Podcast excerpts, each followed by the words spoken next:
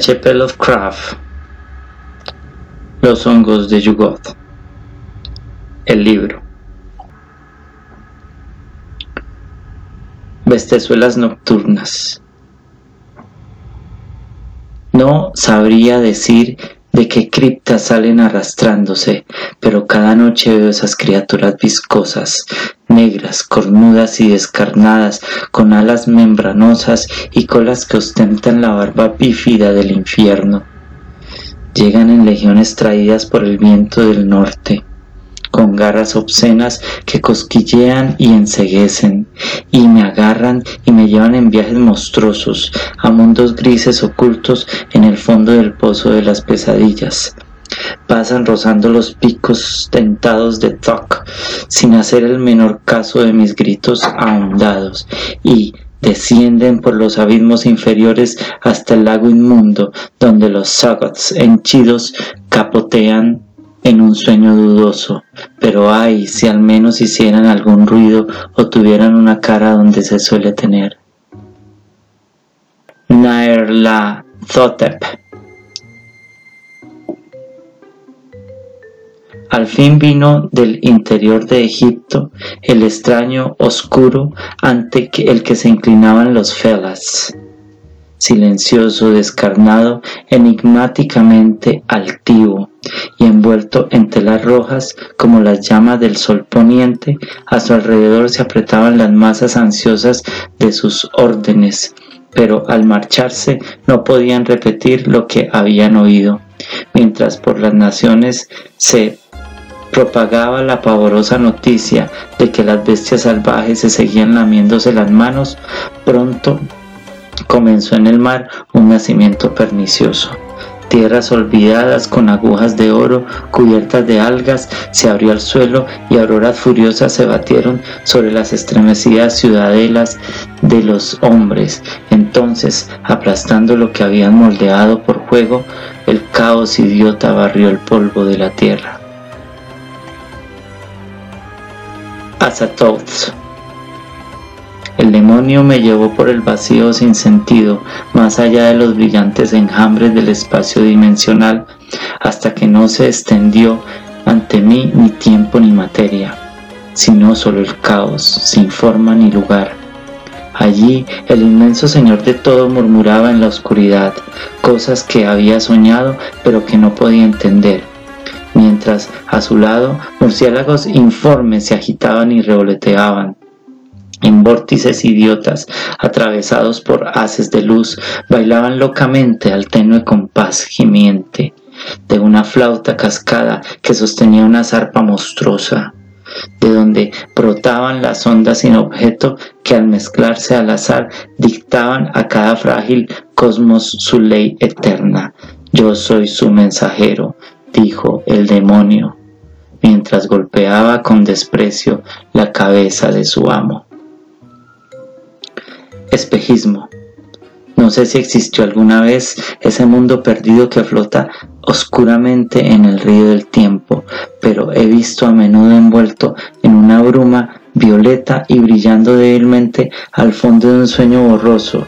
Había extrañas torres y ríos con curiosos meandros, libertad laberintos de maravillas y bóvedas llenas de luz, y cielos llameantes cruzados por ramas como los que tiemblan ansiosamente momentos antes de una noche invernal. Grandes marismas llevaban a costas desiertas con juncales, donde revoloteaban aves inmensas, y en una colina ventosa había un pueblo antiguo con un blanco campanario, cuyos repiques despertinos resuenan aún en mis oídos. No sé qué tierra es esa, ni me atrevo a preguntar cuándo o por qué estuve o estaré allí. El canal. En algún lugar del sueño hay un paraje maldito, donde altos edificios deshabitados se apiñan a lo largo de un canal estrecho, sombrío y profundo que apesta a cosas horrendas arrastradas por corrientes grasientas.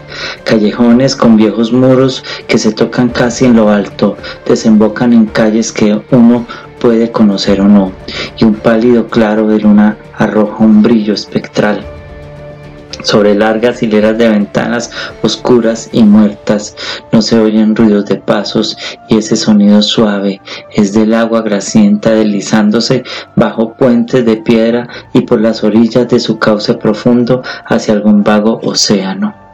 Ningún ser vivo podría decir cuándo arrastró esa corriente del mundo de arcilla su región perdida en el sueño. Santoad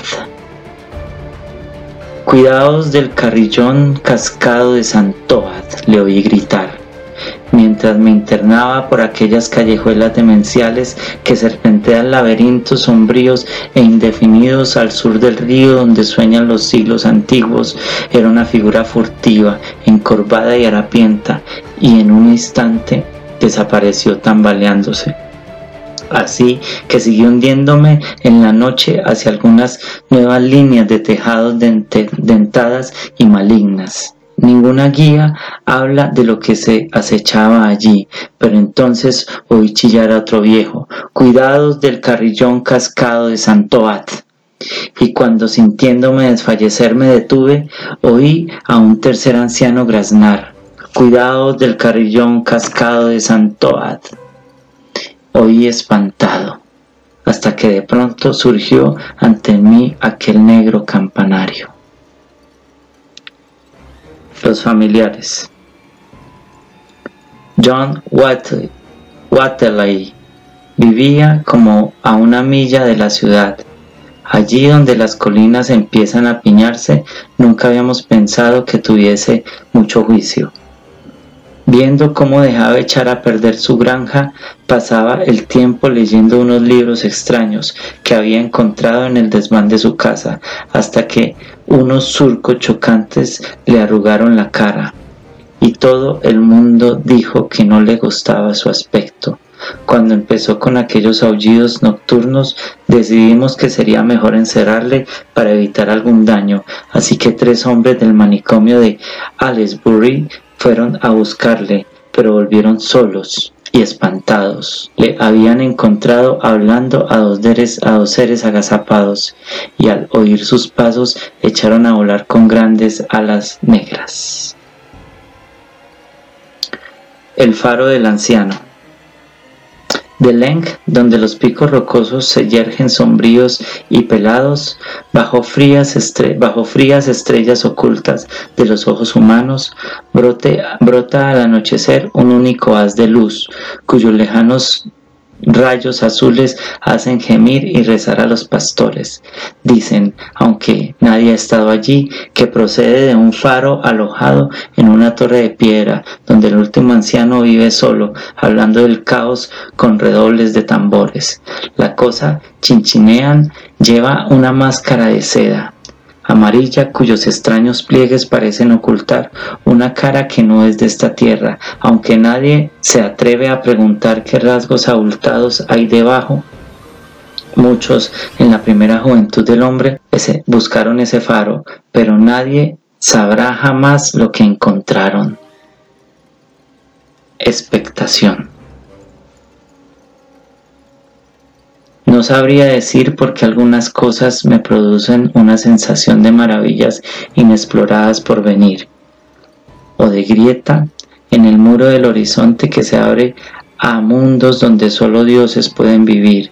Es una expectación vaga, sin aliento, como de grandes pompas antiguas que recuerdo a medias, o de aventuras salvajes incorpóreas, plenas de éxtasis y libres como en un ensueño, encuentro en puestas del sol y en extrañas agujas urbanas, en viejos pueblos, bosques y cañadas brumosas, en los vientos del sur, en el mar, en collados, en ciudades iluminadas, en viejos jardines, en canciones entre oídas y de fuegos de la luna. Pero aunque solo por su canto vale la pena vivir la vida, nadie alcanza ni adivina el don que insinúa. Estrella vespertina. La vi desde aquel lugar escondido y silencioso, donde el viejo bosque oculta a medias la pradera, brillaba a través de los esplendores del crepúsculo, pálida, Al principio, pero con una cara que poco a poco se encendía, llegó la noche y aquel fanal solitario teñido de ámbar hirió mi vista como nunca lo había hecho antaño. La estrella vespertina, pero mil veces aumentada, encandilaba aún más en aquella quietud y aquella soledad. Trazaba extraños dibujos en el aire estremecido, recuerdos borrosos que siempre habían llenado mis ojos. Inmensas torres y jardines, curiosos mares y cielos. De alguna vida imprecisa, no sé ni de dónde. Pero entonces supe que a través de la bóveda cósmica aquellos rayos me llamaban desde mi lejano hogar perdido. Continuidad. Hay en algunas cosas antiguas una huella de una esencia vaga, más que un peso o una forma, un éter sutil, indeterminado, pero ligado a todas las leyes del tiempo y del espacio, un signo tenue y velado de continuidades que los ojos exteriores no llegan a descubrir, de dimensiones encerradas que albergan los años idos y fuera del alcance, salvo por las llaves ocultas. Me conmueve sobre todo cuando los rayos oblicuos del sol poniente iluminan viejas granjas en la ladera de una colina y pintan de vida las formas que permanecen inmóviles. Desde hace siglos, menos quiméricas que todo esto que conocemos, bajo esa luz extraña, siento que estoy lejos de la masa inmutable cuyos lados son las edades. Yugot Cultures Hongos de Yugot por H. P. Lovecraft